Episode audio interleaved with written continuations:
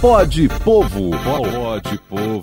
Pode Povo, onde o povo encontra sua voz.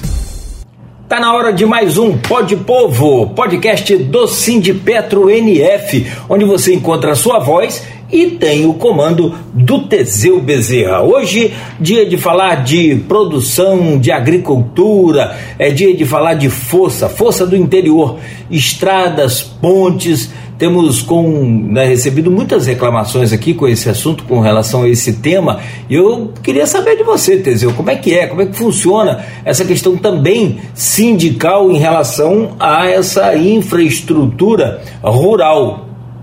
Bom dia, Teseu. Bem-vindo a mais um Pode Povo.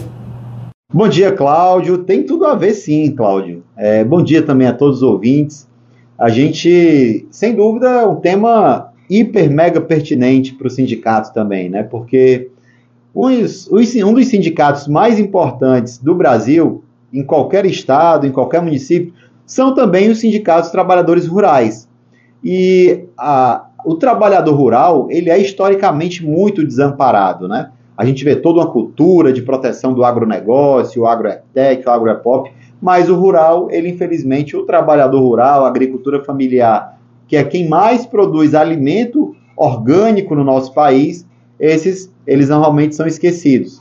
E essas pontes, esses acessos locais, eles são, assim, é, extremamente precários de norte a sul do país, e aqui em Campos, infelizmente, não é diferente, né? A gente tem casos e mais casos de pontes de madeira sem manutenção.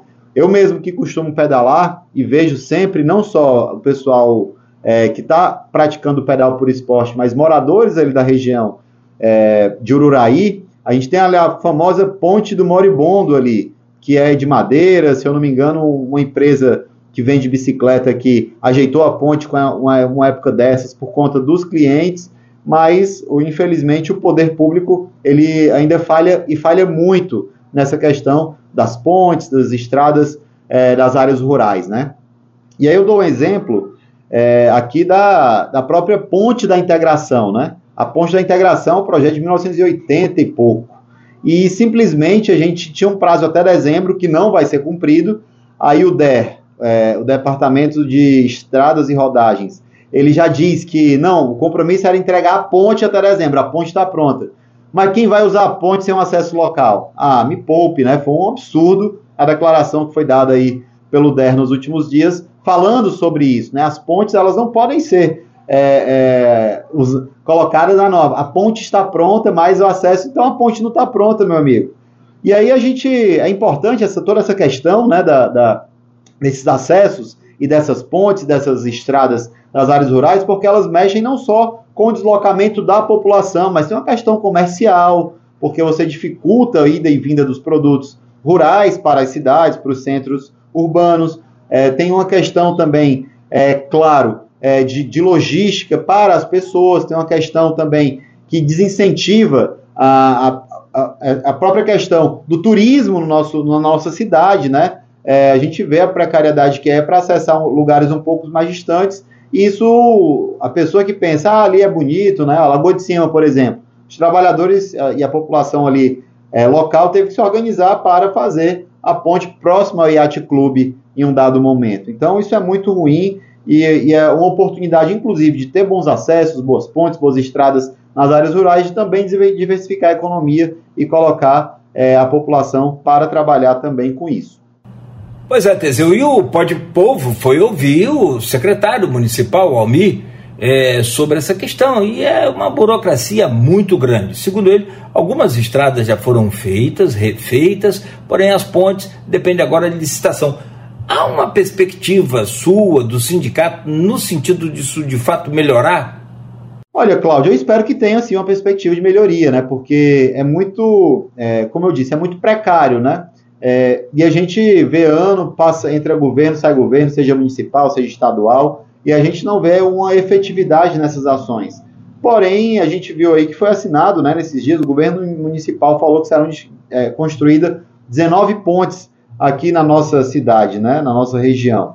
E aí você pega aqui São Sebastião, Canto de São Martinho, divisa com Quissamã, Tocos, Palmares, é, Seis Marias, divisa com São Francisco de Itabapuana, Santa Maria, divisa com Bom Jesus de Itabapuana, Chave do Paraíba, Macabuzinho, Rio Preto e algumas em Imbé.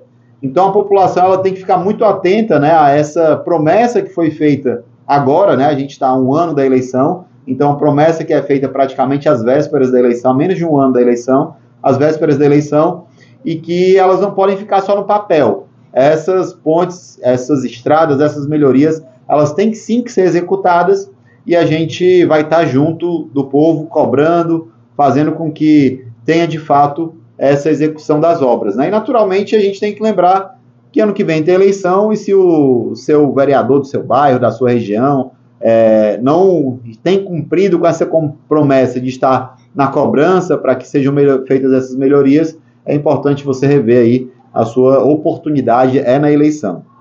Então acho que é, a gente essa luta é de toda a população, de toda a sociedade, para a gente ter tanto no campo como na cidade uma boa condição das nossas estradas. A gente paga impostos e impostos caros e a gente naturalmente precisa e quer que tenha um retorno com boas estradas e boas condições para que o nosso povo possa se deslocar de forma tranquila. Tanto na cidade a gente vive um caos dos buracos, como nos, no, no, nas áreas rurais a gente vive um caos dessa falta de pontes, dessa falta de, de, de toda essa integração é, tranquila dessas regiões. Não é à toa que o Pode Povo né, é o podcast mais ouvido já em tão pouco tempo. Fizemos um mês agora. Parabéns aí, Teseu. Excelente iniciativa botar o povo para falar e, claro, evidentemente que levar aí até as autoridades também as demandas é, dessa população. Parabéns pelo trabalho, Teseu. Obrigado por hoje e até a próxima. Eu que agradeço, Cláudio, agradeço todo mundo que está ouvindo a gente aí. A nossa interação com as redes sociais tem sido muito positiva. Não deixem de seguir, de perguntar, de questionar. Arroba Teseu Petroleiro e arroba SindPetroNF. E a gente também é, aproveita para deixar um grande abraço para todo o povo guerreiro e que é, faz a construção nas áreas rurais de alimentos, de enfim, para que a gente possa aqui na cidade ter usufruto dessas, desses recursos tão importantes para a população que garante a nossa soberania alimentar, que são os trabalhadores rurais. Um grande abraço e vamos seguir firme na luta. Pode Povo, pode Povo, pode Povo, onde o povo encontra sua voz.